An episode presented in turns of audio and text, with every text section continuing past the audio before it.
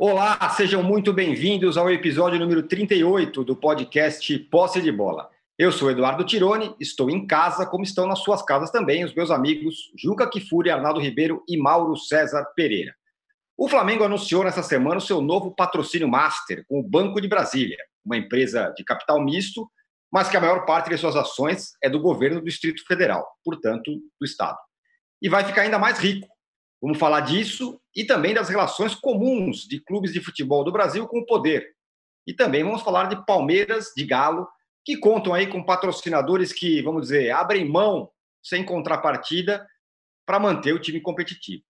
O futebol brasileiro só funciona assim, ou com a mão do Estado, ou com mecenas? Esse será o tema, como eu disse, do nosso primeiro bloco hoje. No segundo bloco, a gente vai tentar falar da confusão que se instalou no Campeonato Carioca que teve até agora apenas um jogo de um time grande, por sinal, um jogo melancólico e muito triste. Vamos falar do Corinthians, que teve incríveis 21 jogadores testados positivamente para o coronavírus, e também de futebol. Como é que é o novo Flamengo do Jorge Jesus está tentando montar, e o Palmeiras do Lucha, que falou que vai jogar sem é, meias de armação. Vamos ver como é que funciona isso. E no terceiro bloco, a gente vai falar um pouco da seleção de 70. Nesse domingo, o tricampeonato mundial completou 50 anos. Um recado importante: você que assiste a gravação do podcast pelo YouTube, não deixe de se inscrever no canal do Wall Sport. E você que escuta o podcast na sua plataforma predileta, não deixe de seguir o Posse de Bola. Bom dia, boa tarde, boa noite a todos. É, o Juca, o Flamengo namorou a Amazon, mas fechou mesmo é foi com o Banco de Brasília, né? uma empresa, como eu disse, de capital misto, mas com a maior parte das suas ações pertencentes ao Estado, ao governo do Distrito Federal. A gente vai lembrar, vamos lembrar que há poucos anos era o Corinthians que estava colado no poder e hoje está numa péssima situação financeira, né? Então eu te pergunto, Juca, considerando que esses caras do Flamengo, que estão no comando do Flamengo agora, que eles entendem mais de administração do que os que estavam e estão no poder no Corinthians, o Flá está mais resguardado caso alguma coisa, vamos dizer, dê errado nessa parceria com o poder agora, como no final das contas é, a parceria Corinthians é, e governo federal deu errado no passado. Diz aí. Bom, vamos lá, é, por partes. Eu acho que, primeiro, nós estamos historicamente diante do quadro da dificuldade dos nossos clubes se autossustentarem já discutimos isto aqui, para não ir lá longe buscar o Santos do Pelé, né? que pouco legado deixou e era para ter firmado estacas profundas né? e feito do Santos um fenômeno mundial, e não conseguiu, é, numa época mais amadora, em que se dizia até que uma mala de dinheiro tinha caído do avião, né? essa famosa história folclórica sobre o Santos na volta de uma excursão à Europa. Nós vimos o Palmeiras, nos anos 90, parecia que ia ser o time que ia botar anos na frente dos outros, no que a Parmalat foi embora, né? e depois se soube que a Parmalat não era outra coisa que não uma grande operação de lavagem de dinheiro, né? descoberto pela Operação Mãos Limpas, o Palmeiras até para a segunda divisão foi. Depois vimos o São Paulo dominar a primeira década desse século e não ser capaz de sustentar. O Corinthians dominar a segunda com esses ingredientes aos quais você se referiu e também não ser capaz de sustentar, mas diferentemente do que se dá nesse momento do Flamengo, o Corinthians ficou como legado né, da parceria com o governo ficou com o mico da, da, do estádio. Né? E esse mico é, faz com que o Corinthians padeça a situação que padece, sendo que o Corinthians também, na primeira década do século, fez aquela parceria com a MSI, com a máfia russa, né, com dinheiro sujo, e tão logo perdeu aquela mamata, também caiu para a segunda divisão. Eu vejo, de fato, a situação do Flamengo é diferente. É, embora eu lastime que o Flamengo tenha é, a direção do Flamengo, né? o senhor Rodolfo Landim, Aliás, o Luiz Fernando Rodrigues, o Luiz Fernando do Glance, é, criou um belo, Luiz Fernando Gomes criou um belo neologismo, né? É, o bolsolandismo. Né? É, temos, estamos diante do bolsolandismo. Apesar do bolsolandismo, vamos lá, quer dizer, a, a escolha de um banco misto, isso também faz parte da história do futebol brasileiro, com Caixa Econômica, com Banco do Brasil, porque, na verdade, esses bancos precisam concorrer com os bancos privados é, taco a taco. Né? É, então, para um banco que quer se tornar nacional, nenhum problema maior em que faça o patrocínio da camisa do Flamengo, como um dia Petrobras fez, né, com Lubrax e tudo mais. Eu, é, isso é do jogo do mercado. Né? E não vejo que, neste aspecto, haja uma espécie de mecenato. Né? Uma, uma, uma ajuda que não se, não, não se justifica uh, moralmente. Não vejo. E digo mais, eh, em relação à Amazon, eu acho que a Amazon ainda vem, é grande a chance da Amazon ainda vir. Não se esqueça que a Lei Pelé impede que você use o patrocínio de quem te transmite. Né? Razão pela qual você nunca viu um anúncio da TV Globo e deu todo aquele rolo quando o Vasco pôs o SBT na camisa para jogar a final é, com os. Com quem? Com Caetano. São Caetano. São Caetano. Né? Com São Caetano, exatamente. Agora, é, para mim a questão é essa: é, até que ponto o Flamengo tem hoje uma direção que seja suficientemente firme para enfrentar uma eventual turbulência? Para enfrentar crises.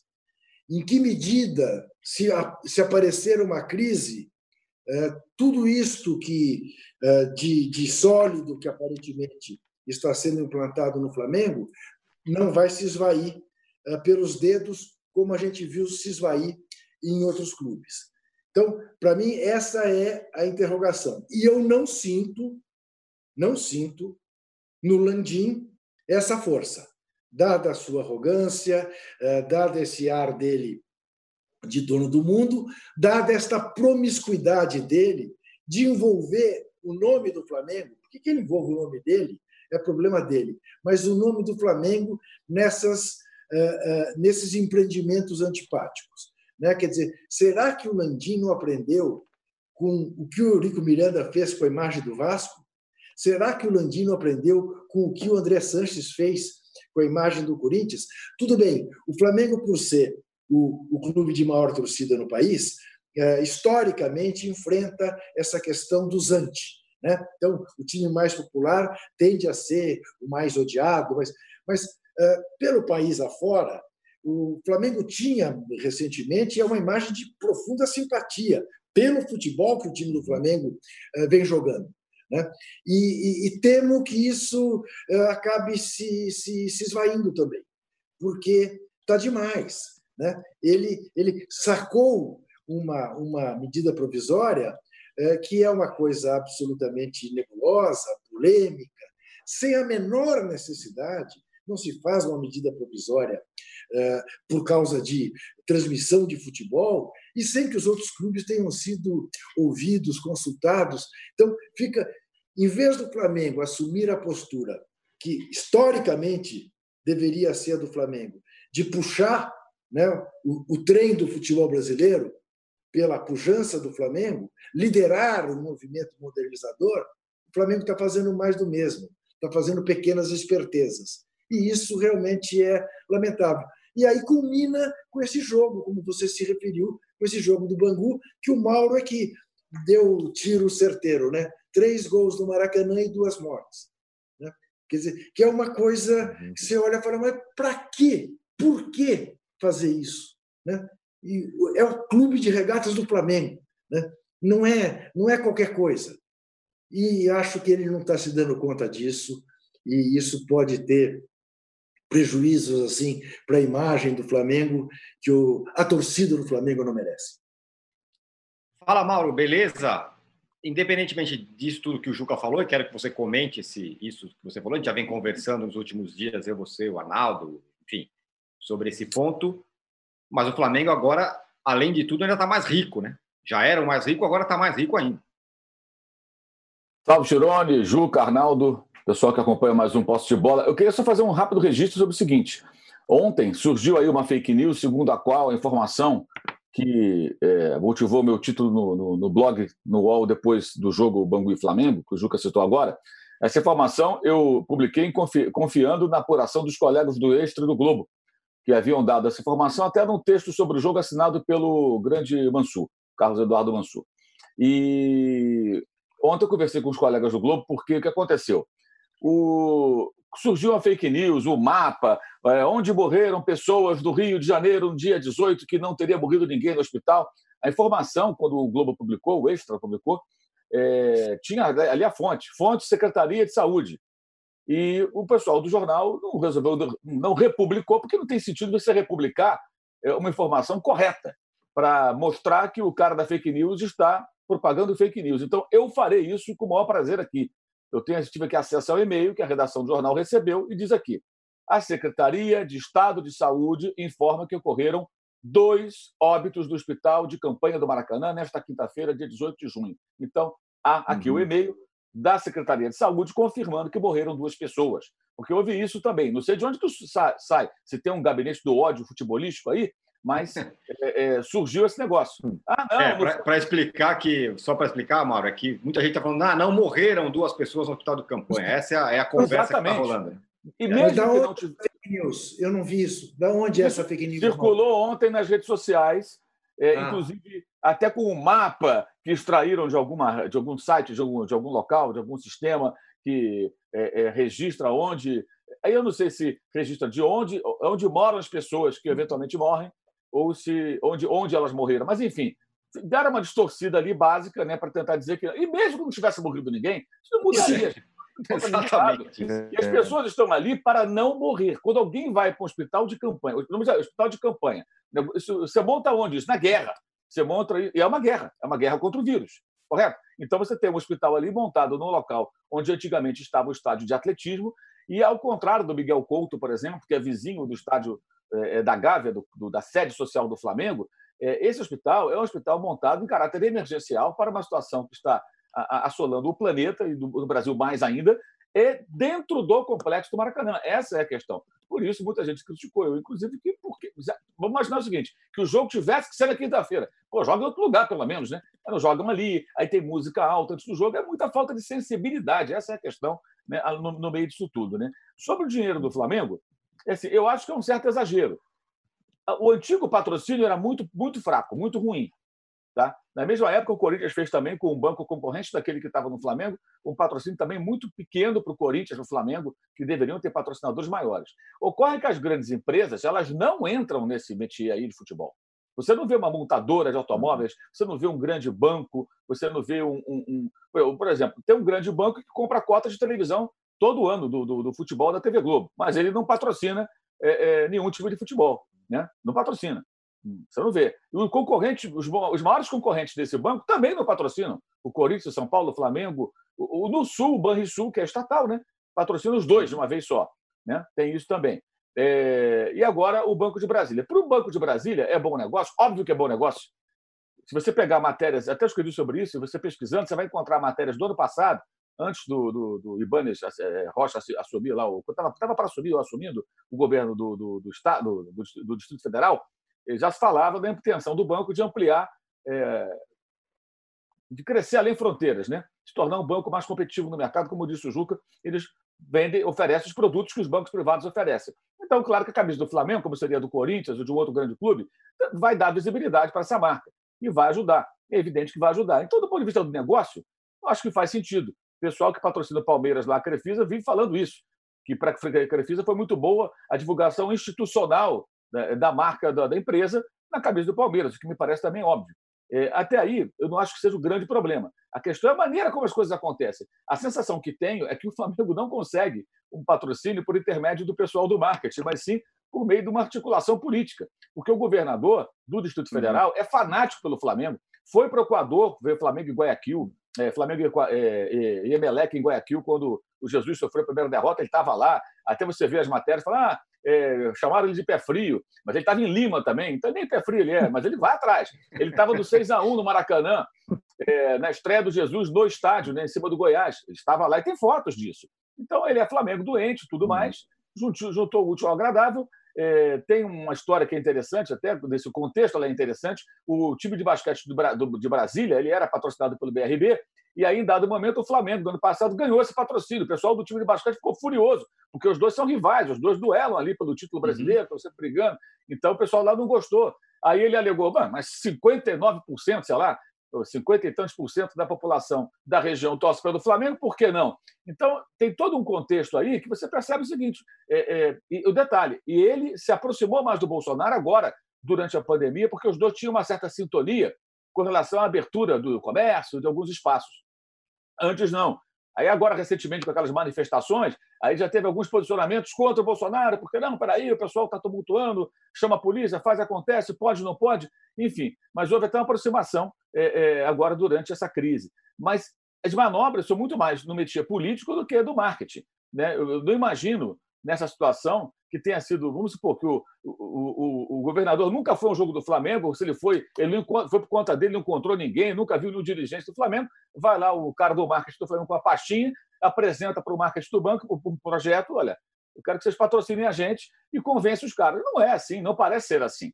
É uma coisa mais é, é, é, da articulação política, como foi toda essa situação agora da medida provisória. Que, como discutimos já anteriormente, a medida provisória, essa canetada, Ainda é muito cedo para as pessoas acharem. Tem torcedor do Flamengo achando que tudo ficou maravilhoso. A maior receita do Flamengo tem sido, nos últimos anos, a televisão. Ela diminuiu em percentual em 2019 porque a premiação foi muito alta devido às conquistas. Então, isso dividiu um pouco mais o bolo. Mas a grana certa que o Flamengo recebe é maior da televisão. Essa coisa toda, ah, não, porque vai passar aqui, eu não sei aonde, tem streaming. Gente, no mundo inteiro, as pessoas ainda veem futebol mais pela televisão. O Real Madrid, o Barcelona, uhum. o Manchester United, o Liverpool, o Bayern de Munique, a Juventus de Turim, todos os grandes clubes da Europa vendem ainda direitos de TV de TV para televisão. Não abrem mão disso, porque é a grande fonte de receita, embora existam os novos, como se diz, players, né, que surgem aí oferecendo outros caminhos para que os jogos sejam exibidos. Então é preciso que o torcedor tenha um pouco de, é, é, é sei lá, de perspicácia até. Não é assim tão simples. Né? E o que eu acho curioso é que assim fala-se, isso aqui não é uma defesa da Globo, não. Acho que eles têm que negociar do jeito que tem que negociar. Mas eu não vejo no mercado é, essa disputa toda. A Record tentou brigar com a Globo em 2011, tem quase uma década. De lá para cá, não houve nenhuma grande mudança. Então, é, é uma situação que está é, é, assim, tá, se vendendo para parte da torcida, não do Flamengo, mas acho que até geral, torcedores em geral, a ideia de que tudo vai mudar e vai chegar uma turma aí com um caminhão do dinheiro para colocar no futebol. Né? Mauro, e... deixa eu só te interromper um minuto, para te lembrar só uma coisa. A Record fez o que fez em 2011 muito mais para a Globo ter que desembolsar mais dinheiro do que porque de fato queria concorrer, porque não tinha a menor condição de transmitir o Campeonato Brasileiro. E mais, não nos esqueçamos, até 2024 os contratos estão feitos. Sim, exatamente. Isso não vai vigorar agora, né? no entendimento de vários advogados, inclusive conversei com alguns deles nesses últimos dias. É, é, vale o que está escrito, ou seja, se a MP for aprovada, isso é só adiante. A MP, hoje, hoje, se fosse votada hoje, dificilmente seria aprovada. Essa é uma percepção geral em Brasília. Né? Por quê? Porque não houve debate. O próprio presidente da República assinou ali de uma maneira que parece até que ele nem sabe muito bem. Assim, ah, vamos, vamos assinar isso aqui, vamos lá. Isso é bom. É bom, ah, vamos, interessa, interessa assina aí. É, então não teve debate. O presidente do Bahia gostou, o presidente do Atlético Paranaense gostou, mas o presidente do Grêmio não gostou do, do modus operandi, o do Inter, segundo o presidente do Grêmio, também não gostou. Então você tem aí uma, uma divisão. O razoável aí seria, já que estamos na época da videoconferência, como essa nossa aqui, o presidente do Flamengo procurar os demais e falar: gente, eu estou disposto aí ao presidente da República reivindicar isso aqui. O que vocês acham? Eu concordo, eu concordo, eu não concordo. Ele ia chegar e falar, presidente, dos 20 times da Série A, dos 40 das duas primeiras divisões, eu tenho aqui, vamos supor, dos 40 eu tenho 31 que apoiam essa mudança. Tem nove que não querem. A maioria absoluta quer. Por isso, por isso, por isso. Então, tentando até é, é, entender o movimento. Mas não, foi uma coisa feita totalmente é, é, um caráter individual e apostando em algo que é extremamente arriscado. Eu já falei isso no dia, vou repetir aqui para quem não acompanhou. Nesse cenário, até lá o Landim talvez nem seja presidente do Flamengo, né, que ele teria que se reeleger. Mas vamos imaginar o seguinte: é, uma emissora de televisão, qualquer uma, pode ser a Globo, a Globo pode sair, pode ser outra, vai lá e faz o seguinte: vou comprar os direitos de todos os times da Série A, menos do Flamengo. Ela mostra 19 jogos do Flamengo e não paga um centavo ao Flamengo. Zero, hum. zero. E mostra uhum. metade dos jogos. Ah, mas metade é pouco. Não, não é pouco, não. A TV aberta do passado mostrou 12 jogos do Flamengo. Isso estou falando de TV aberta. E, claro, você pode é, é, negociar para pay-per-view, TV fechada, etc. A Turner, que comprou os direitos de TV fechada de oito clubes, está brigando com os clubes. Ou seja, não existe outro grupo de comunicação brigando ferozmente por esse produto nesse momento. Estamos numa recessão. A Dazon não mostrou o campeonato italiano no final de semana, por quê? Porque está reivindicando uma, um valor menor, discutindo junto a, a, aos, aos detentores dos direitos da Série A da Itália porque alega que na crise a coisa ficou mais complicada. Então, que mundo maravilhoso é uhum. esse que essas pessoas estão vendo, gente? Que vai surgir uma fila de, de, de, de empresas querendo despejar dinheiro do futebol. Eu, eu não consigo entender isso. É, é, parece um, é um devaneio, me parece. Então, é, é, é, bom lembrar que a negociação isolada já existe, já acontece, cada um cuida do seu. O que muda é que o mandante passa a ter os direitos. Não acho isso errado. Acho, acho que o meio não é o adequado, mas isso é assim na Europa. Agora, na Europa, tudo funciona porque se negocia em bloco. Mesmo os maiores ganham mais, porque o bolo aumenta. Aí você imagina de novo o executivo representando os times da Série A, os 20, né, entrando com uma pastinha, assim, né, numa sala, para conversar com o pessoal, seja da Globo ou de qualquer outra empresa. Tudo bem, bonitão? Tudo bem, beleza. Olha, nessa pastinha aqui eu tenho todos os times da Série A. Vamos conversar? A conversa é outra. Até porque eu imagino que um executivo da área, o cara vai saber Quanto que a Globo ganha por cada cota de patrocínio? Ele vai levantar esse número. Quanto que ela faturou nos últimos 10 anos? Qual o percentual do faturamento dela que ela repassou para os clubes de futebol? Essa divisão é justa ou injusta? Ele vai fazer todo um estudo e vai chegar com muitos argumentos. E nós sabemos que não funciona assim, porque os clubes estão sempre com pires na mão. A televisão chega e fala: Eu tenho tanto para você. Pelo amor de Deus, paga quanto? Agora. Estou devendo cinco meses de salário, me dá o dinheiro aqui, eu assino. E vamos que vamos. Aí fica mais quatro anos amarrado. E assim vai. A Globo está errada? Não, ela está fazendo dela. Ela está tá negociando o que é melhor para ela. Por quê? Porque o, o, futebol vive no caos. Agora, se os clubes se organizassem e tivessem uma gestão profissional na hora de vender direitos, a coisa poderia ser bem diferente. E não existe historicamente essa união. Muitos torcedores do Flamengo reclamam muito de 87, mas a gente não pode ficar olhando para 87, gente. Em 87 não houve sacanagem. Em 87, o Internacional foi leal àquilo que foi decidido pelo Clube dos 13 de não jogar contra a segunda divisão que era o módulo amarelo. É. E o Inter perde para o Flamengo e não joga contra o Guarani e o Sport Recife. Então não houve sacanagem ali. Depois, assim, aí tem a briga, tem o Aidar, que pega a taça, aquela palhaçada, aquela taça de bolinha. Né? Aí não houve união de fato. Isso você percebe ao passar do tempo. Mas a gente não pode ficar pensando nisso. O torcedor pode pensar assim. Acho que o dirigente, o gestor, ele tem que pensar de uma maneira diferente e olhar mais para frente. E lembrando que o, que o banco deu ao Flamengo 40 milhões. O valor é menor do que esse, podendo chegar a um valor maior. Só o empréstimo que o Flamengo pegou agora foi de 40 milhões. E o dinheiro que o Flamengo deixou de receber da televisão, por não aceitar vender o estadual, cerca de 18 milhões. O Flamengo pediu algumas vezes isso. Né? Poderia ter vendido para a Globo por 18 milhões, pegava esse caraminguá aí, que é bem poupudo, né? 18 milhões, bota caraminguá nisso, e, e, e briga para o ano que vem. Mas não, o Flamengo abriu mão desse dinheiro. Não ganhou nada. O que o Flamengo ganhou com isso? Mostrou o quê? Um jogo como um acordo sem público contra a portuguesa, quando a Globo permitiu, no site da Globo e no site do no, no YouTube do Flamengo. Então, é, essas estratégias são muito discutíveis. O Flamengo está rasgando 18 milhões de reais. Uhum. Ah, mas ele peitou a Globo. Sim, mas peitou, mas ganhou o que com isso? Não poderia falar, Globo, eu vou assinar esse ano, mas é o último ano. Por ano que vem, a gente tem que rever o campeonato, chamar a federação. Aí seria correto, na minha opinião, brigar com a federação. Olha, esse campeonato não pode ser esse negócio, é uma porcaria. A gente tem que fazer isso aqui ser um campeonato que, que, que possa me render mais. Eu não posso ter um time que eu tenho com o Gabigol e seus Blue Caps aqui, caro pra caramba, para jogar essa, essas partidas aqui inócuas inócua está na moda a palavra, é, não tem tá cabimento, entendeu? Então, acho que a coisa passa por aí. E, e não é o que a gente está vendo. As pessoas festejam, mas se você olhar, não é nem tanta grana. 30 e poucos milhões, o Flamengo faturou 950 no passado. Então, esse dinheiro do patrocínio é bom, é um bom patrocínio na nossa triste realidade, né? mas não é também um dinheiro que vai mudar o patamar do Flamengo. Arnaldo, é... então o Flamengo, como disse o Mauro aí, a faz esse patrocínio, ganha mais um pouco de grana, agora com todas essas questões que o, que o, que o Mauro falou. E aí, no, no, numa outra linha, a gente tem lá o Palmeiras e agora também o Atlético Mineiro, né? Com Palmeiras com patrocínio é, meio fora do mercado que ele tem, né? Fora do, da realidade do mercado. E agora o Atlético Mineiro também com um investidor, que é o MRV, é o outro caminho do futebol brasileiro, né? Para conseguir fazer dinheiro.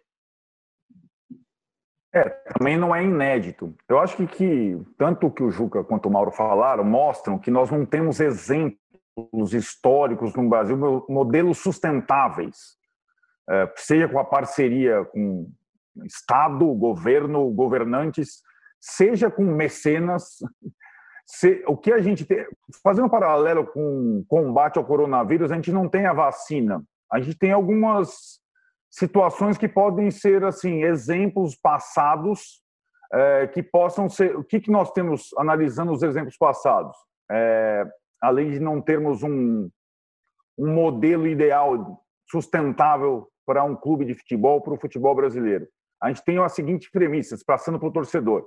Não seja torcedor de dirigente não seja torcedor de patrocinador isso seja torcedor do seu time porque normalmente você vai estar enrascado isso vai acabar rapidinho, cabalia a colar, né? Não tem essa não tem essa fórmula mágica não. E temos uma outra que o Mauro citou aí no, no final do seu comentário, que é normalmente o clube que está por cima e quer fazer, digamos, é, um, um voo solo, se descolar dos demais e ser o hegemônico, seja financeiramente, politicamente, normalmente jogando sozinho ele não ele não vai longe também.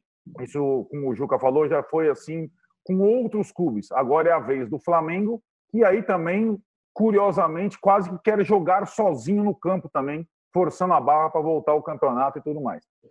Em relação aos mecenas da vez, é, o Palmeiras com a Leila e a Crefisa e o Atlético Rubens Menin, é, eu acho que o cenário, a novidade do ano é justamente o Atlético com um empresário que já está há algum tempo no futebol, mas que é atleticano declarado e que tem patrocínios em outros clubes. É, o Menin tem o banco que patrocina o São Paulo, por exemplo.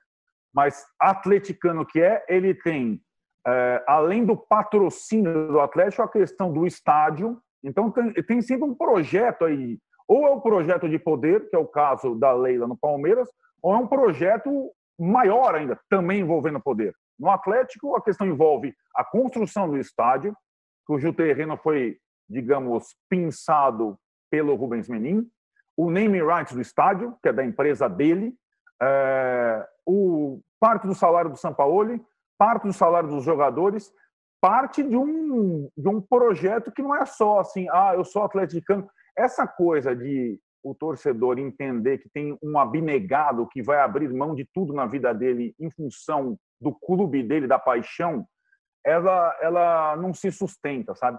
Agora, de fato, o Atlético só está numa situação agora de contratar e de, de poder vislumbrar um time para competir com o Flamengo, com o Palmeiras, por conta de um mecenas. É, eu acho que não são exemplos que possam ser seguidos, e eu concordo com o Mauro e com Juca. Nosso país, nosso futebol, ele não tem, primeiro, empresas é, várias dispostas a investir, ele não tem é, várias emissoras é, dispostas a fazer uma concorrência que, que beneficie, no final das contas, os clubes, ele, ele depende fundamentalmente, historicamente, ou do Estado e do governo, das suas parcerias, ou de alguns abnegados, abnegados totalmente entre aspas, que vem em um momento, uma oportunidade é, de lucro e de poder se associando ao futebol. Não tem, não tem nenhum modelo que nos encante que você possa dizer esse vai ser sustentado. O que eu acho é, interessante notar em relação ao, ao Flamengo, que é o que é o dominante aqui do momento, é que, como o Juca falou lá no início, tudo que a gente admirava é, com o time jogando, agora a gente olha com alguma ressalva, né? As, todas as atitudes. E acho que o Flamengo conseguiu, nesse, nesse ou o presidente do Flamengo conseguiu nesse meio tempo, não estou dizendo do acordo do novo patrocínio que faz parte do jogo, mas nesse meio tempo ele conseguiu é, transformar o clube mais popular do país no mais odiado do país. E não era assim quando o Flamengo estava ganhando de todo mundo em campo.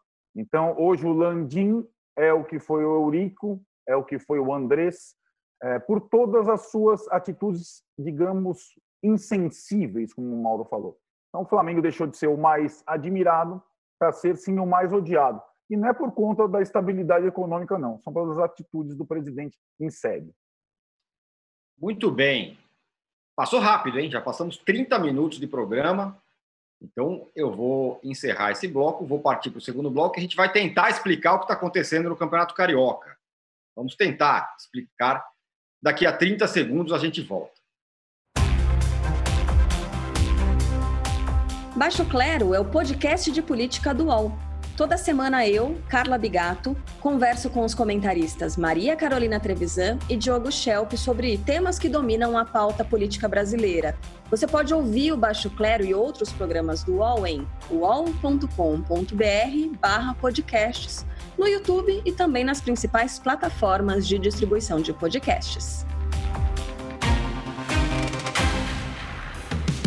O UOL tem uma novidade que vai ajudar a sua empresa a entrar no mundo digital. É o Meu Negócio Não Para, que ajuda pequenos empreendedores do Brasil a superar o cenário de crise provocado pela pandemia da Covid-19. Acesse uol.com.br barra Meu Negócio Não Para. Estamos de volta para o segundo bloco do episódio 38 do podcast Posse de Bola. Vamos tentar explicar o que está acontecendo no Campeonato Carioca. Vamos tentar explicar como que o Corinthians teve 21 jogadores testados positivamente para o coronavírus e também como vai funcionar esse novo Flamengo do Jorge Jesus, o Palmeiras do Luxemburgo, muita coisa para se falar. É... O Mauro, eu estava falando com o Arnaldo antes do programa, e ontem, acho, e aí a gente chegou à conclusão que a gente não sabe se vai ter jogo no meio da semana. Você sabe? Eu acho que não, pelo jeito não. Mas pode ser que daqui não. a pouco mude. Sabe lá, né? Depende. Tem que falar com o prefeito. O prefeito acordou já? Deve estar acordado, nove e meia. Deve estar acordado o nosso glorioso prefeito. De repente ele aparece aquela mascarazinha azul dele lá e sai falando alguma coisa. É, só Deus sabe, nem Deus sabe. Ninguém sabe. É, é um circo, né? Mas assim, tudo passa, é de novo, né? Há quem diga que não, se mistura política e futebol. O tempo todo, mais do que nunca, política e futebol estão embolados aí. Agora, vamos raciocinar aqui com a cabeça do prefeito, né? imaginando o que ele deve ter pensado. Bota Você não, vai... não, não, não, não, Você não vai conseguir é. raciocinar com a cabeça. Mas o, mas o, mas o, o, o Tirone, o nosso âncora, Juca, ele propôs que nós tentássemos aqui fazer várias, várias coisas difíceis. Então, vamos tentar mais uma. Essa talvez seja mais difícil. Né? Tá vamos tentar. É, o que ocorre? Botafogo e Fluminense não queriam jogar. Até acho que é importante pontuar o seguinte: no começo, que nem aqui em São Paulo, não, nós não vamos jogar porque a saúde em primeiro lugar. Depois a coisa muda. Não, vamos, vamos, aqui eles querem treinar. Eu venho cantando essa pedra há um tempão. Na hora que bater três meses, a corda apertar o pescoço, todo mundo vai querer treinar, porque não vai aguentar mais, não tem como. Mas tudo bem, uma coisa é treinar dentro dos tais protocolos, a outra é jogar, né? que envolve uma série de outras questões, é, é, inclusive do calendário. Do que adianta um campeonato se antecipar se ele pode terminar antes dos outros estaduais e ninguém sabe quando começa a competição seguinte, seja ela é, o Brasileiro, o Libertadores, ou a Copa do Brasil, ou o diabo que for. Então, não adianta muito. Mas, enfim, adianta para outros interesses políticos, obviamente. Mas o prefeito pensa, pô, Fluminense e Botafogo não querem jogar. Tá bom, isso significa o quê? Que 30% aproximadamente do eleitorado do Rio de Janeiro né, deve estar na bronca né, comigo, porque eu estou concordando que os caras joguem. Botafogo e Fluminense juntos têm mais ou menos 30% da torcida do Rio de Janeiro. Né? É, então, faz sentido, né? Por que, que eu vou ficar? Estou suspendo os jogos dos dois. Esses dois não podem uhum. jogar. Não, não, não vão jogar. Vão treinar, fazer teste, depois vocês jogam. E fica tudo certo. E a federação, que tinha. Não sei por que, tá, por que, que a federação tá bom, Fluminense, quer jogar em julho? Joga em julho. Botafogo quer jogar em julho? Joga. Flamengo quer jogar. Bangu quer jogar dia 18? Joga dia 18. Joguem quando vocês quiserem. Dentro dessa confusão toda, seria até o mais inteligente, acho eu. Mas não, eles uhum. insistiram para jogar no dia 22, Fluminense e Botafogo. Agora, acho que é bom frisar isso também. Fluminense e Botafogo já mudaram de posição, o que eu acho até compreensível. A corda está apertando. Eles vão ter que treinar para, quando for o momento de jogar, quando for o momento, que eu acho que ainda não é, obviamente, né? não era né? na semana passada, eles estão com seus jogadores em condições. Nós temos visto, visto, por exemplo, no campeonato inglês, a quantidade de lesões de todo tipo, muscular, torção, porque os caras estão parados, sem jogar futebol, há mais de três meses. E nesse período, pelo menos dois meses e meio, correndo no jardim, jogando bola com o filho, pedalando na bicicletinha ergométrica. Isso aí não é para jogador de futebol profissional, gente. O cara tem que uhum. dar pique, correr, saltar, é, fazer uma série de movimentos. É, é, o goleiro, pô, mas o goleiro sem pular para fazer uma defesa três meses e meio, é, dois meses e meio, vai engolir tudo quanto é frango. É difícil retomar o, o ritmo é, é, de jogo e a condição física. Então, acho até compreensível que, se você tem condições de montar ali uma bolha, colocar os caras treinando, que eles treinem. Acho que isso me parece até possível. O Flamengo tem feito vários testes e tem dado aí zero infectado. Né? Então, me parece que agora eles acertaram mais ali a mão. É o que parece, pelo menos. É, mas entendo que, assim, não concordo, mas entendo que o prefeito está fazendo o quê? Tentando não desagradar todo mundo. Porque ele está de olho na urna. A urna está se aproximando também. Em algum momento a urna vai aparecer. Então, de novo, política e futebol se misturando tremendamente. Eu queria só fazer uma ressalva, discordo um pouco com relação à questão do Flamengo, que o Arnaldo falou, é, é, do time. Acho que quando o time voltar a jogar, as pessoas que torcem por outros times vão detestar o Flamengo porque elas vão perder para o Flamengo. Na maioria das vezes, os times vão perder para o Flamengo. O Flamengo é melhor que todos os outros. Então, o Flamengo será detestado porque ele vai derrotar, provavelmente, vários dos seus adversários, como foi no ano passado. Agora, eu acho que o futebol do time, que encanta, quando as pessoas veem o time jogando bem, eu acho que ele é uma coisa à parte em relação ao que faz o Landim. Acho que são duas coisas distintas. Como o Vasco com o Eurico Miranda, teve o time campeão brasileiro da Libertadores, e a gente achava, jogava bem, elogiava, tinha Evair, tinha Edmundo, depois teve o Pantera, Luizão, né, aqueles caras todos, e eram ótimos times do Vasco, e a gente elogiava o time do Vasco, que era muito bom de fato, apesar do Eurico sempre estar envolvido em alguma polêmica, alguma celeuma, mais ou menos como acontece agora. Né? E eu conversei outro dia com o presidente do Atlético, o Sete Câmara, e ele fez questão de, de ressaltar: os empréstimos não são da MRV, são do Menin, são da pessoa física. Então, isso é o quê? Isso é um mecenato, de fato. A pessoa emprestando dinheiro, recursos dela, para ajudar o clube, né? Agora, o torcedor tem que sempre lembrar o seguinte: toda vez que tem alguém emprestando dinheiro, isso não é uma doação. Aliás, nem pode, me parece, né? O Palmeiras teve a situação aí com a Crefisa, que teve que reconhecer uma dívida por conta de uma intervenção da Receita Federal, porque os jogadores eram contratados e tudo bem.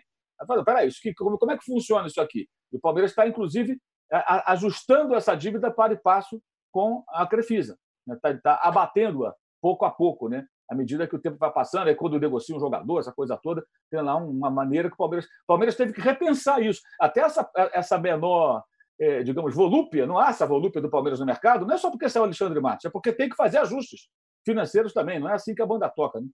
Ô, Ancora. Diga lá. O, o, Mauro, o Mauro fez um esforço para entrar na cabeça do prefeito, é. mas acaba de dar uma, acaba de dar uma lição para o ministro da Economia. Ah.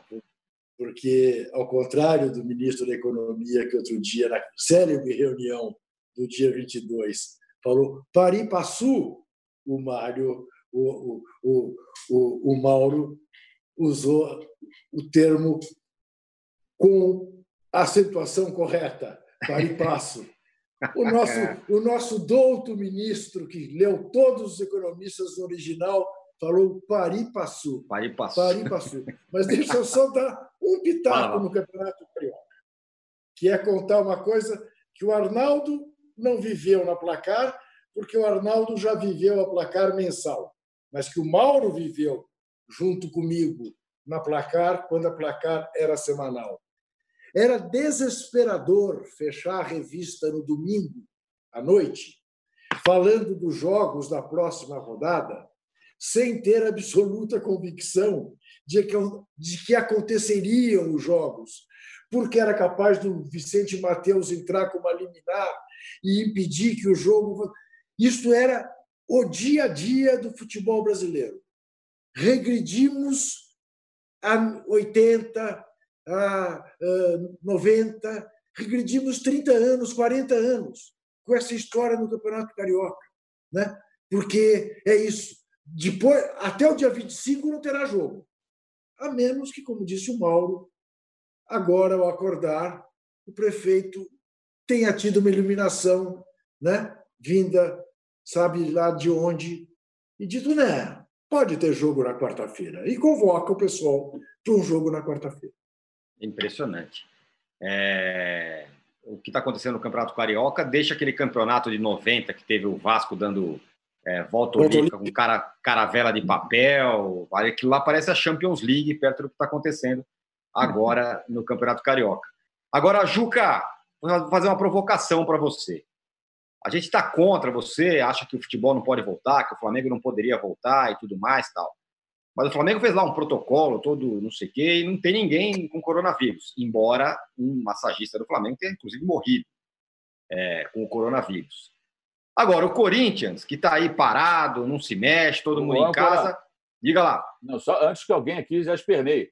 Ah. O, o, o Jorginho, ele não ao que tudo indica, ele não contraiu a doença no clube, né? O clube estava fechado. Sim, sim, sem dúvida. Conheceu e não tinha ninguém no clube. Não, sem dúvida, sem dúvida. Os caras vão dizer aqui que nós estamos dizendo que o Flamengo ah, matou. que o Flamengo matou, cara. Não, claro, alguém para deixar claro. Deixar claro que é, era um funcionário do Flamengo que estava em casa. Sim. Que estava em casa, de alguma maneira, ele contraiu a doença. Perfeito. Faleceu. Obrigado, Mauro. É, em Jucaí, o Corinthians, que ficou em casa, não treinou, ninguém saiu de casa, tem 21 caras com coronavírus. Do elenco. É, Nesse particular, eu até estou de acordo com aqueles dirigentes, aqueles cartolas que dizem que estar no clube é, será mais seguro do que estar em casa, né? porque no clube é, seguirão protocolos que, ao que tudo indica, os jogadores do Corinthians não seguiram em suas casas, né? para ter esse número de jogadores infectados. É, eu desconfio que possam ter ido ao cercadinho lá do Palácio do Planalto. Não é possível. Não é possível, realmente. É um absurdo você pensar é, que 21 jogadores não tomaram nenhum cuidado. Não tomaram os cuidados necessários. Agora, veja, o estar contra a volta do futebol é, não é por nenhuma outra razão, âncora, que não seja o fato da curva ainda estar tá subindo. Estão morrendo mais de mil brasileiros por dia. Né? Quer dizer, não podemos endossar essa necropolítica de fazer tábula rasa dessa questão. Né? Então, outro dia eu via é, uma, uma, uma estatística.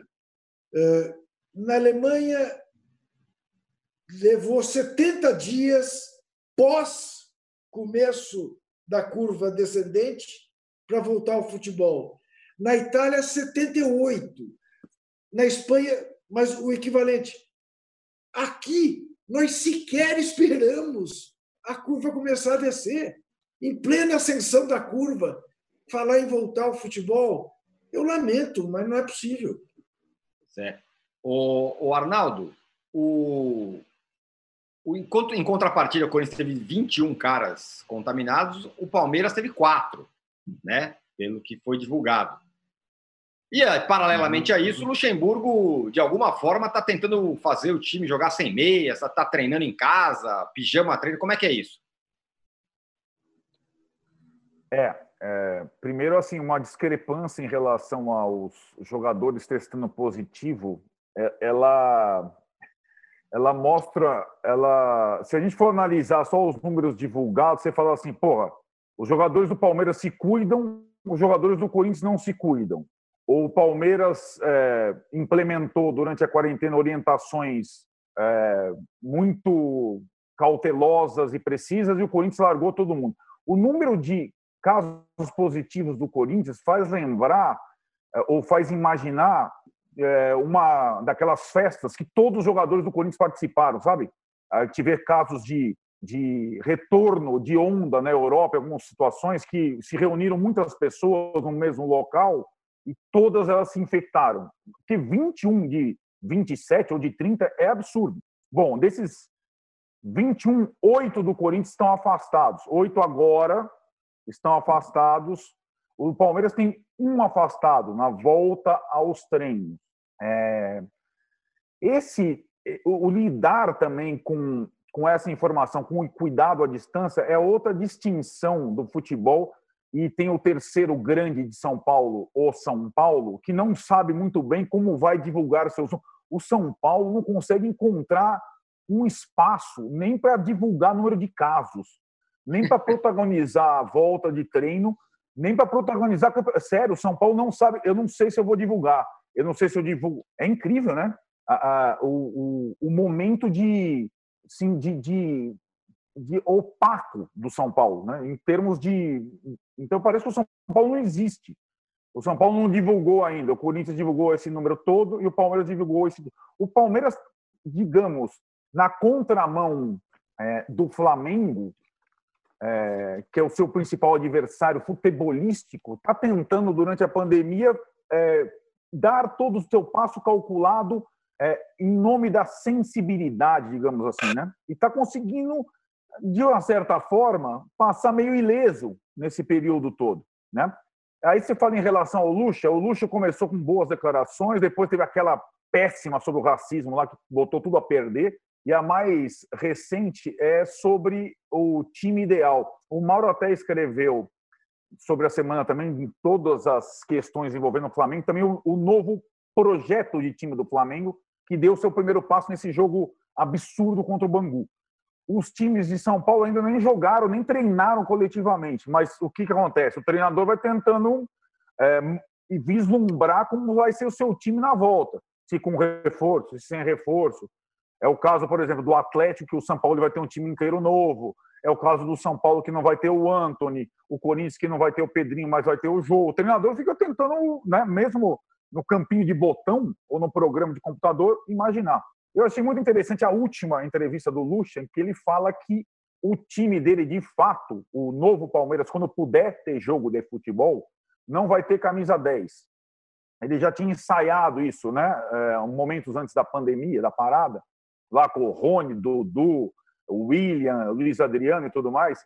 Mas eu acho que a frase, eu até anotei aqui, porque eu achei uma coisa. É, ele falou assim: quem tem camisa 10 no mundo? Dando a entender uhum. que não existe mais o meia armador. Aí ele, a segunda frase é: não posso resolver um problema que o mundo não resolve, que é a questão do meia armador. É, é curioso, porque o Luxemburgo começou no Palmeiras com dois meias, Rafael Veiga e Lucas Lima. Isso há pouco tempo, gente. É, esse ano. E nesse período, ele concluiu observando o resto do mundo que não se joga mais com, com meio. É e aí aboliu. É mais fácil assim, né, Juca e Mauro e Tirone, quando você tem 20 opções. Então, você tem, sei lá, quatro atacantes e tudo mais bons, né, como tem o Palmeiras. E você, enfim. Mas o Palmeiras, quando puder ter bola rolando de volta, não tem, é, não vai ter o armador, um jogador de, de, que vai ditar o ritmo, vai ser um time mais vertical, como o futebol, entre aspas, moderno está preconizando. Então, não, é verdade, é a... Juca? Não, não, é verdade. não, Consulto os, os universitários. Quer dizer, primeiro, quando você fala o Palmeiras jogar sem meia, vai arrebentar o pé dos jogadores. Né? é. Esse é o meu pé. É, é, exatamente. Vai ficar que nem. Ô, Arnaldo, por falar nisso, quer dizer, você é um espião de marca barbante. Nossa Senhora! aí na tua vizinhança e você não, você não só não impediu os treinos do Bragantino, como foi incapaz de descobrir o Queiroz. É, é, o nosso, é o nosso Peter Sellers. Foi, pro, foi no CT errado, se machucou. O Queiroz estava lá pedindo xícara de açúcar na casa dele, ele não sabia que era o Queiroz. Realmente, realmente. Atibaia está no centro do mundo, viu? Brincadeira. Ah, todo, todo mundo de máscara, como é que eu vou saber quem é quem, pô? né? Como é que é o negócio? Realmente, não é assim, é, fácil. Real, realmente, tem uma pergunta aos, aos, aos atibaianos. Dado que o Queiroz passou um ano nessa casa, a casa é dele? Pois é, né? É. Essa é uma boa questão. É, Mas escute, eu submeto aos senhores. O que é o De Bruyne? O que é o Hazard?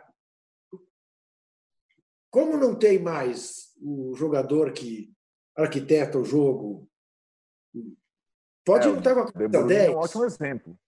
É. Tem. Uhum. Que, tem, tem. Que o Luxemburgo diga que esses caras rareiam hoje, rareiam.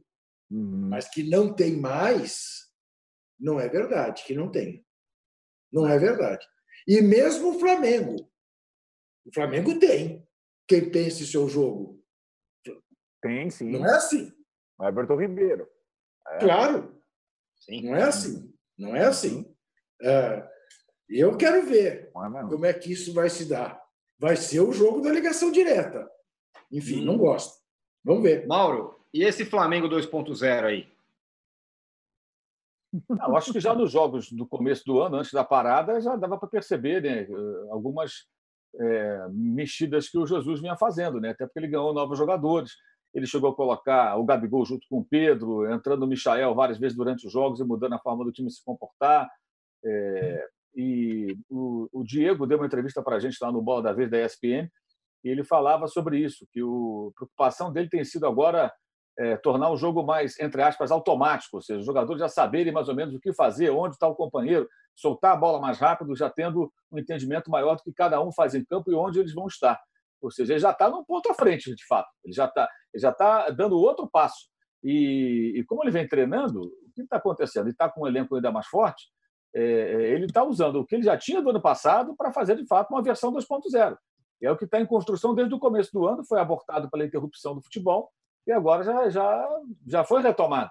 Né? Independentemente desse jogo, já está treinando já há algum tempo, já há mais de um mês, um mês e pouco. Então, acho que realmente é uma tendência. Essas palavras do Luxemburgo, essa coisa, vai jogar com 10, isso é factoide. Isso não vai levar a nada. O negócio é, é dentro do campo.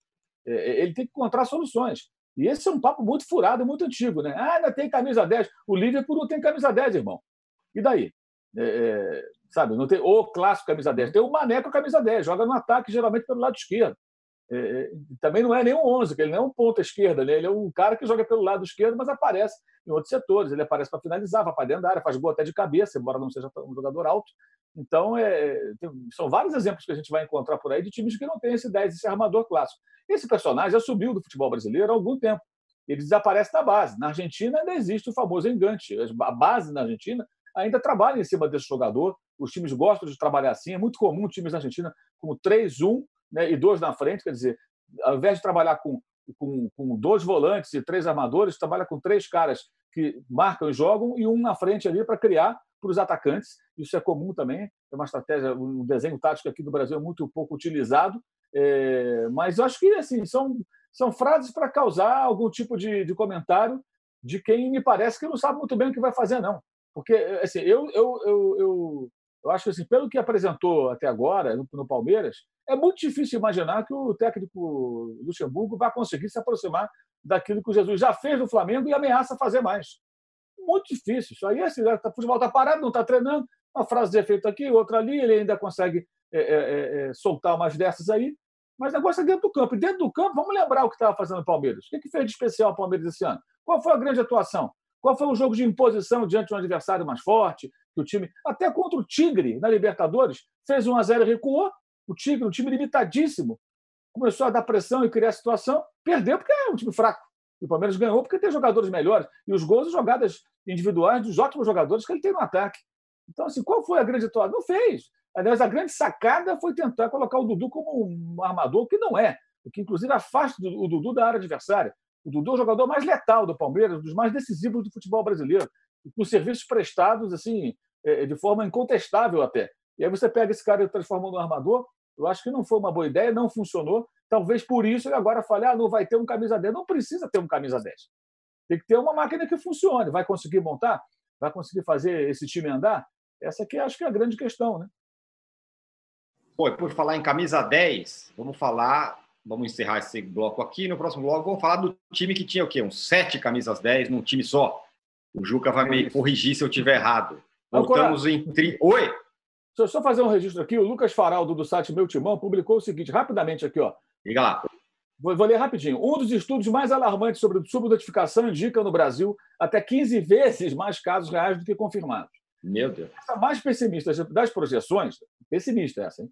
Haveria hoje pouco mais de 16 milhões de casos no país. Ou seja, se toda a população brasileira fosse testada, assim como, assim como aconteceu nos elencos de futebol, né, por esse cálculo pessimista, 8% dos testes dariam positivo.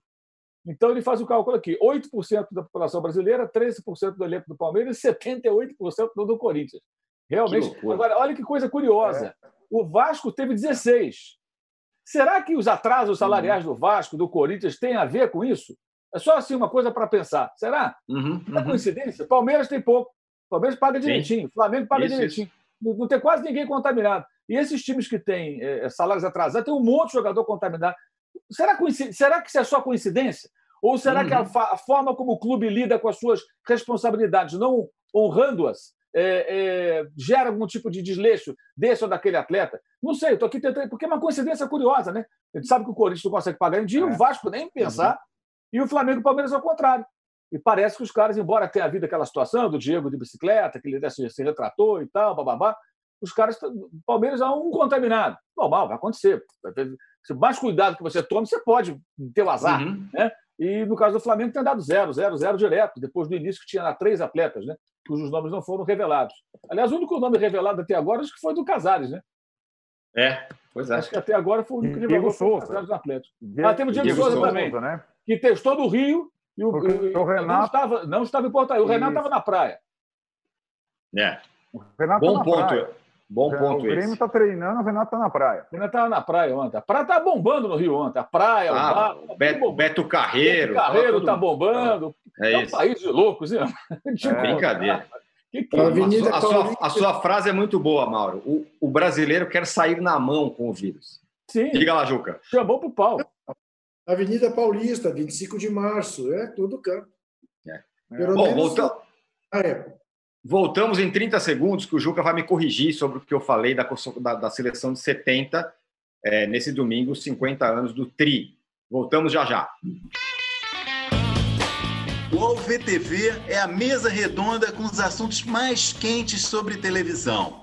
Toda semana eu, Maurício Sticer, converso com Chico Barney, Débora Miranda e Flávio Rico sobre o que realmente importa e também sobre o que não importa na televisão brasileira sempre com muita informação e humor, claro. Você pode ouvir o podcast UOL VTV e outros programas do UOL em wallcombr podcasts, no YouTube e também nas principais plataformas de distribuição de podcasts. Recebe salário, faz transferência, pagamento, recarga de celular e até empréstimo, tudo sem taxa. PagBank, a sua conta grátis do PagSeguro. Baixe já o app e abra sua conta em 3 minutos. Estamos de volta para o terceiro e último bloco do episódio 38 do podcast Posse de Bola, para falar da seleção de 70, nesse domingo, 50 anos do Tri do México. A gente acabou de falar aí sobre o fim dos meias, que o Luxemburgo vai jogar sem, sem armadores, sem camisas 10 e tudo mais. Naquele time tinha quantos camisas 10, Juca? É, convencionou-se né, dizer que todo o ataque do Brasil era de camisas 10. Né? Jairzinho, porque jogou no Cruzeiro, Gerson, uh, Tostão, Pelé e Rivelino. De fato, o Rivelino era o 10 do Corinthians, o Pelé era o 10 uh, do Santos, o Jairzinho veio a ser 10 no Cruzeiro, o Tostão só foi 10, período muito curto no Vasco, muito curto, no Cruzeiro nunca foi, né? E o Gerson teve seu período de 10 também, mas uh, não era.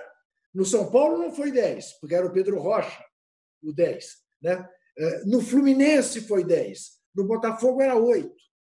Mas eram todos camisas 10. Você pode até dizer que o Carlos Roberto Torres era meio camisa 10 também, né? porque eram realmente jogadores extraordinários. Agora, você sabe, eu vi muito e foi para mim prazeroso uh, rever algumas coisas uh, do, do Tri ontem. Uh, mas, primeiro, o que eu mais quero observar é o seguinte: que bom que 50 anos depois, quando a gente fala do Tri, a gente fala do Pelé, do Tostão, do Rivelino, do Gerson, do Jairzinho, do Carlos Alberto, né? não fala do ditador de plantão. O ditador de plantão era o ditador de plantão. Era o cara da tortura. É, isso para aqueles que hoje pensam ou em serem ditadores ou em volta de ditadura. A história é muito cruel com os ditadores, né? sejam eles fardados ou não. O TRI, que se temia à época, a esquerda temia, isto vai virar propaganda do governo. O olhar da história é para quem ganhou o TRI dentro de campo, né? não é para esses personagens trágicos da história do Brasil. E como a memória atrai. Como a memória atrai. E como a FIFA erra. O filme oficial da FIFA que a Sport TV passou ontem, é, o Yamazaki, que é um árbitro peruano, vira mexicano. Putz. O filme é contra o Félix o tempo todo. Eu acho que foi fartamente responsável pela má fama do Félix, que toda hora chama atenção para a insegurança do Félix, as bolas que o Félix soltava, as más saídas de gol do Félix. E vejo que curioso. Eu ouvi uma entrevista do Fernando Solera, que é quem narra os 45 minutos finais da Copa do Mundo, e ele conta um episódio que ele viveu e que ele viveu errado. Ele diz que, contrariamente ao que toda a imprensa publica, o jogo Brasil e Peru não foi em Guadalajara, foi em León. E por que, que ele sabe disso? Porque ele saiu com o Walter Abraão, que era outro narrador, de carro de Guadalajara para León, e os quatro pneus do carro furaram. E eles só chegaram, e eles só chegaram 15 minutos antes do jogo. De, tomaram um ônibus, não sei o que e tal. E o jogo foi em Guadalajara. É, é, é, provavelmente ele foi fazer um outro jogo em León, onde aconteceu isso, e na memória dele ficou como Brasil e Peru. E, e, e isso acontece mais do que a gente imagina. De, o cara viveu aquilo, quer dizer, é indiscutível que o Solera cobriu a Copa de 70, é a voz do Tetra, do Tri, no segundo tempo, e comete uma confusão dessa, já mais velhinho, né? e as pessoas que ouvem, claro, tendem a acreditar. Eu mesmo fui pesquisar nos meus alfarrábios da FIFA para não ter dúvida. Não é possível, o jogo do Brasil não saiu de Guadalajara, não sei para final. Mas, enfim, foi uma. Era um timaço mesmo. Aquele segundo tempo Brasil e Itália é um espetáculo inesquecível da história do futebol mundial. Arnaldo, você como eu, só para fechar, depois eu passo para o Mauro, você como eu tinha raiva quando seus tios mais velhos falavam isso aí que era time, vocês nunca vão ver o Brasil ser campeão, isso aí que era futebol e tal.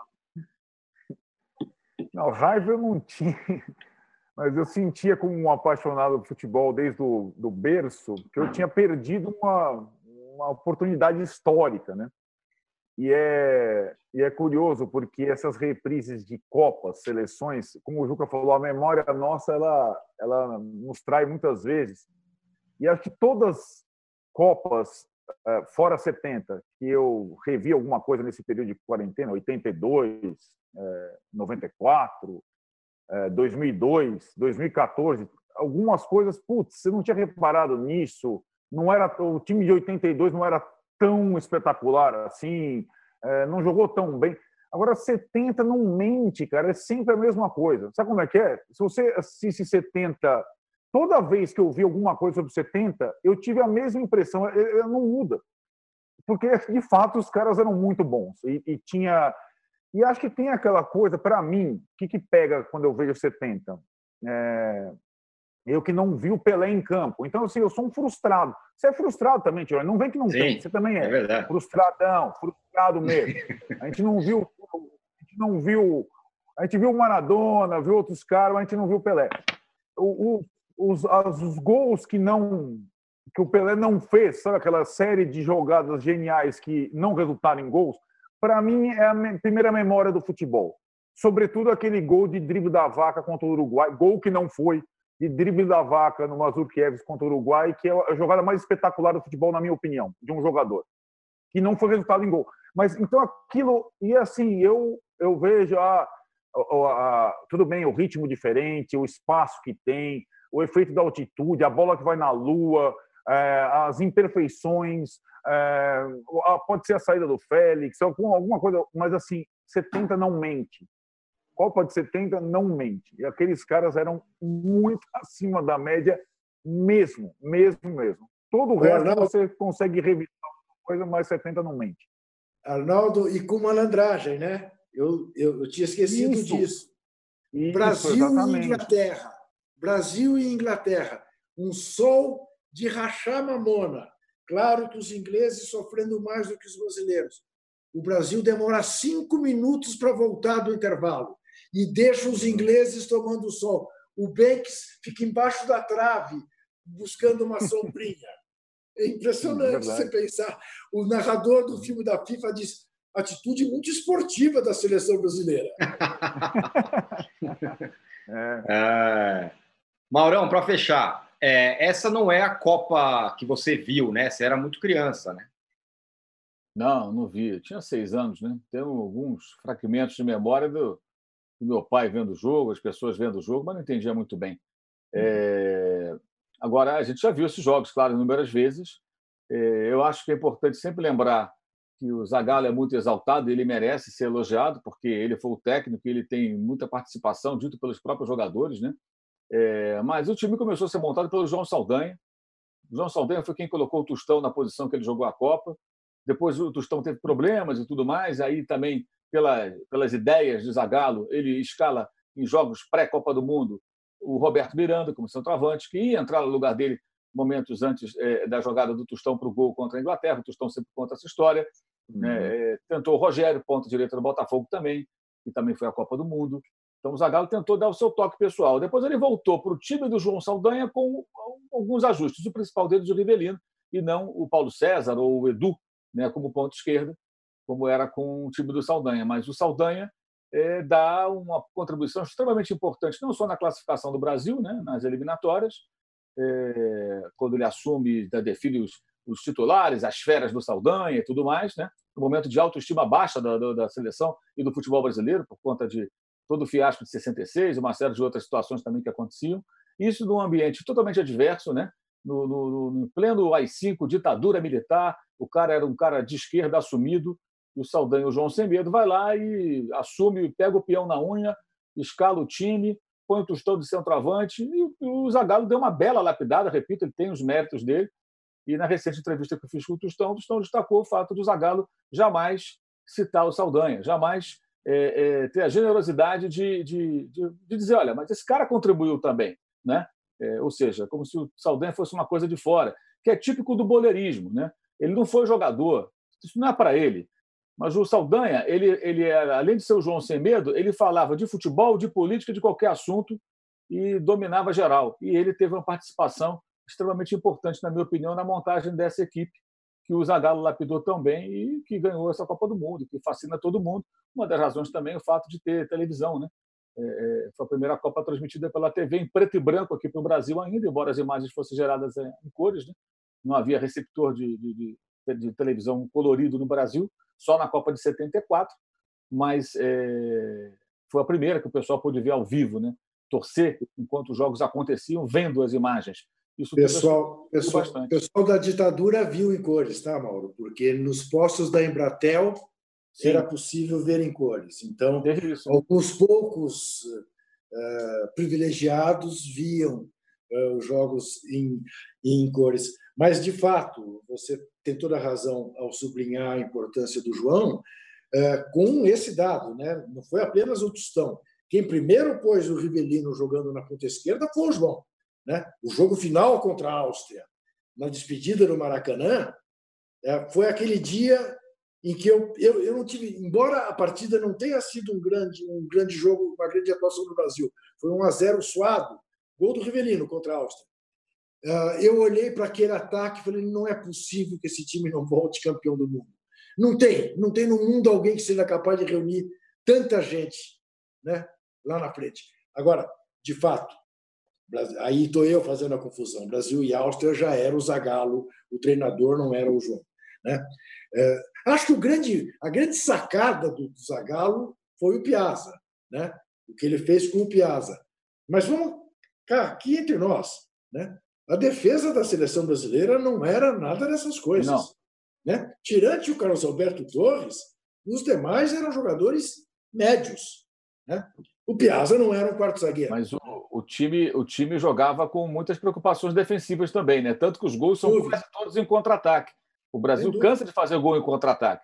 O time Sem se esforçava, tinha muita condição física em relação aos seus adversários, se preparou melhor, que é mérito, obviamente, né? E Isso. muita explosão. E o Jairzinho na Copa do Mundo, ele era um craque, né? Eu digo o seguinte: o Jairzinho não foi um craque. Para mim, ele foi não. um excelente jogador. Na Copa do Mundo, o Jairzinho foi, foi um craque. Baixou um caboclo ali e o cara Isso. jogou dez vezes mais do que ele jogava. Fez é. gol tudo quanto era jogo, negócio impressionante. É, um, é Mauro, ele virou o da Copa mesmo. Mauro, eu tenho, eu tenho uma passagem inesquecível que define exatamente o que o Brasil pensava do Jair. O chute do Pelé, a tentativa do gol que o Pelé não fez. Tão logo acabou a perplexidade das pessoas na sala, vendo o jogo, vendo o lance do Pelé, o que, que, o, o, que, que o Pelé quis fazer, que loucura, quase ele faz um gol do meio de campo. Ouve-se uma voz na sala. E o Jairzinho está pensando, pô, não corria atrás deste passe. Porque era assim que se, que se olhava para o Jairzinho, né? que era o, o touro bravio que saía correndo. E revelou-se. E depois, diga-se de passagem, ele tem um fim de carreira no Cruzeiro esplendoroso, né? jogando no meio de campo. Senhores, muito obrigado. Hein? Gostei dessa aula aqui de Copa de 70. Eu confesso que eu não vi, mas, claro, só vi depois. Mas é muito bom ouvir todos vocês. Diga lá. Agora, só deixar claro para você uma coisa. Existe uma enorme diferença entre ter saudades e ser saudosista. Uhum. Eu, eu tenho saudade, sou Perfeito. saudoso desse time, mas não sou saudosista. Me divirto vendo o Messi hoje, igualzinho me divertia vendo o Pelé anteontem. Perfeito, excelente. Pessoal, terminamos o episódio 38 do podcast Poste de Bola dessa segunda-feira. Obrigado, muita gente participou hoje, bem legal. A gente volta segunda-feira que vem. Valeu, abraço. Chega ao fim esse episódio do Poste de Bola. Lembrando que você também pode conferir mais opiniões e análises nos blogs dos comentaristas do UOL. Posse de Bola tem pauta e produção de Arnaldo Ribeiro e Eduardo Tironi. Edição de áudio de Amer Menegassi e coordenação de Diogo Pinheiro.